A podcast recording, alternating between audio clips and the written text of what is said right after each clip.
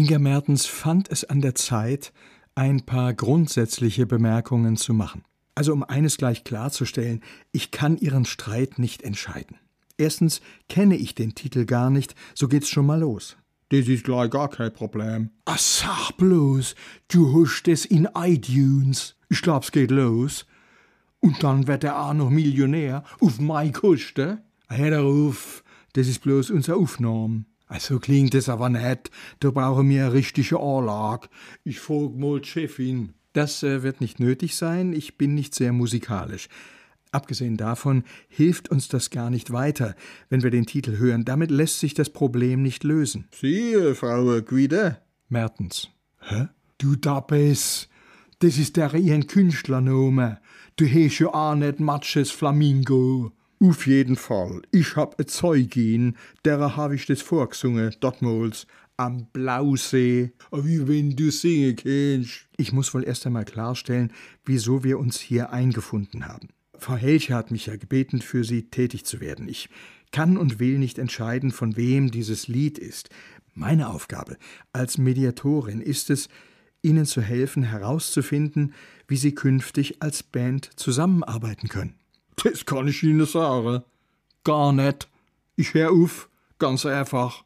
Ja, ja, mit denen spiel ich nie mehr. Das sind Gangster.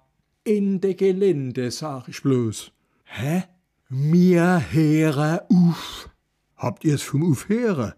Das will ich schon lang, seit 73. Jetzt mal eins nach dem anderen.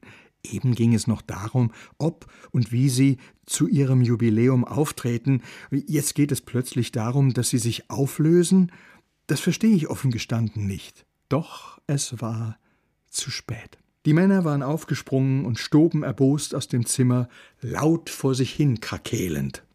Konsterniert blieb Inga Mertens sitzen. Sie machte sich Vorwürfe. Nun hatte sie endlich einmal Glickerbacher Kunden gewonnen, schon hatte sie gepatzt. Es würde heißen, sie habe die Männer auseinandergetrieben. Sofort dachte sie an Marion Helche.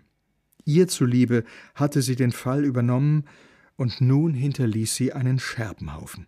Zerknirscht machte sie sich auf den Weg in den Gastraum.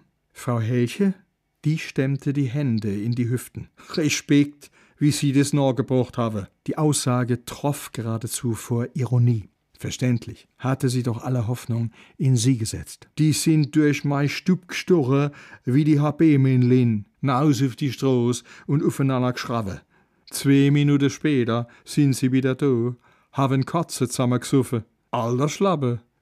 sie haben es einfach drauf, Frau Doktor. Das heißt, die Pretty Flamingos lösen sich nicht auf? Nee. Und sie treten bei Ihnen im Biergarten auf? Aber wieso nett? Ach. Oder hast du was anderes gehört, Rudel? An der Theke verlor sich ein älterer Mann. Hä? Die Pretty Flamingo, die waren doch grad da. Hajo, was ist mit denen? Die haben doch Händel gehabt.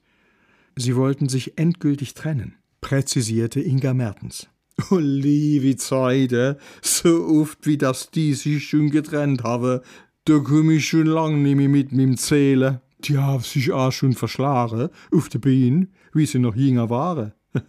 Das ist wahrscheinlich die Band auf der Welt, die wo sich am meisten getrennt hat.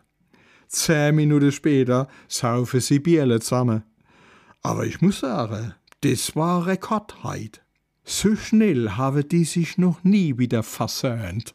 Die Hauptsache ist, die drehte bei mir auf. Und das habe sie geschafft, Frau Doktor. Sie ganz allein. Ich sag mal Danke.